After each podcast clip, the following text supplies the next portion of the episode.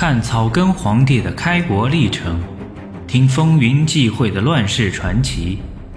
欢迎您收听《朱元璋传》，作者吴晗，演播埃里克里。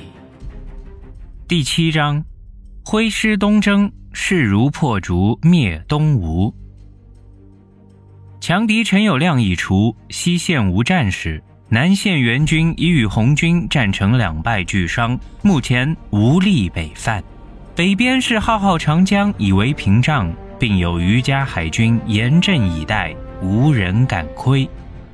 唯有东线张士诚日渐强大，不断骚扰，对朱元璋构成严重威胁。一山不容二虎，朱元璋不能容忍这世界上有两个吴王存在。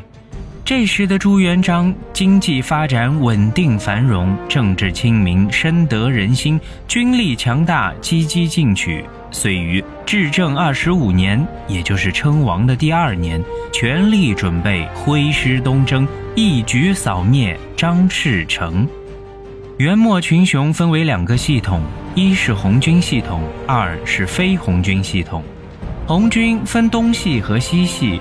东系以淮水流域为中心，尊奉小明王，郭子兴是濠泗锄禾一带的头领；西系以汉水流域为中心，为彭莹玉号令，首推杜遵道，后令徐寿辉，再到陈友谅，并有寿辉部将。明玉珍割据四川。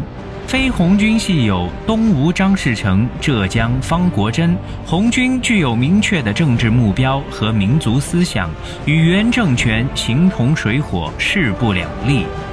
非红军系则纯以个人利益得失为进退，对原政权朝三暮四、朝秦暮楚，叛降频繁，反复无常。张士诚尤为如此。至正十三年请降，原淮南江北行省，授以明职。不久又反。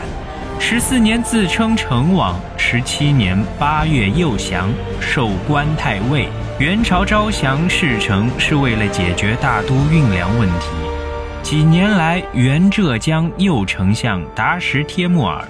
千方百计招降张士诚，一直到张士诚西线进攻，为朱元璋所败。东边与苗军杨完者不和，两面受敌，张士诚才不得已而降。张士诚地产富庶，鱼盐丰聚，方国珍拥兵海上，运输安全方便。这样由张士诚出粮，方国珍出船，运输元大都。但两者各怀心思，互相猜忌，一个怕贪没粮食，一个怕趁虚进攻。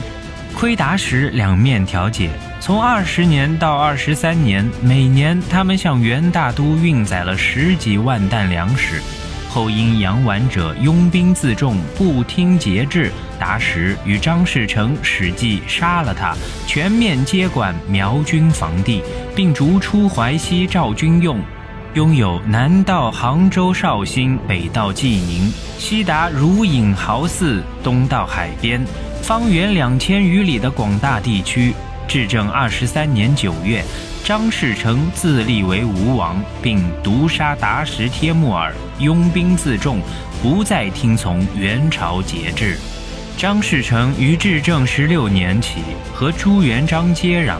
两下里时起战端，彼此攻伐，互有胜负。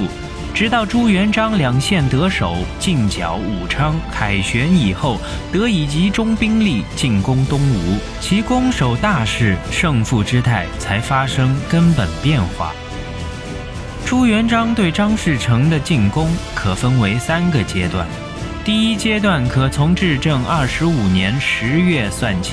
到第二年四月间，共半年功夫，全力出击东北境的淮水流域，压迫其龟缩于长江以南。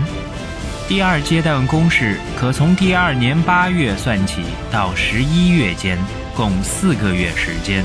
朱元璋分两路进攻湖州、杭州，切断东吴的左臂右膀。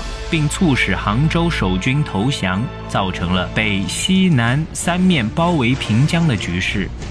第三阶段从围攻平江开始，即第二年十二月起到第三年九月前后十个月时间，终于攻克平江，俘虏张士诚，结束了长达十年的拉锯战。在第一阶段战争结束后，朱元璋竟有淮水各城，为了吊民伐罪，从政治宣传上得到更大好处。朱元璋在五月份发布了声讨张士诚不忠不孝、不仁不义、罪该万死的战斗檄文。盖文伐罪救民，亡者之师，考之亡古，世代昭然。轩辕氏朱蚩尤，殷汤征葛伯，文王伐崇侯，三圣人之起兵也。非复天下，本为救民。静观有元之末。主居深宫，臣操微服，官以惠成，罪以勤勉。县台举兴而何愁，有司差评而忧富。庙堂不以为律，方天冗官，又改超法，役数十万民。淹塞黄河，死者枕藉于道，哀苦声闻于天，致使愚民误中妖术，不解计言妄诞，酷信弥勒之真有。原以天下兵马钱粮大事而讨之，略无功效，愈见猖獗。然而终不能济世安民，是以有志之士旁观熟虑，乘势而起，由是天下土崩瓦解。余本豪良之民，出列行伍，建制提兵，拙见妖言，不能成事。又渡湖运，难与立功，遂引兵渡江。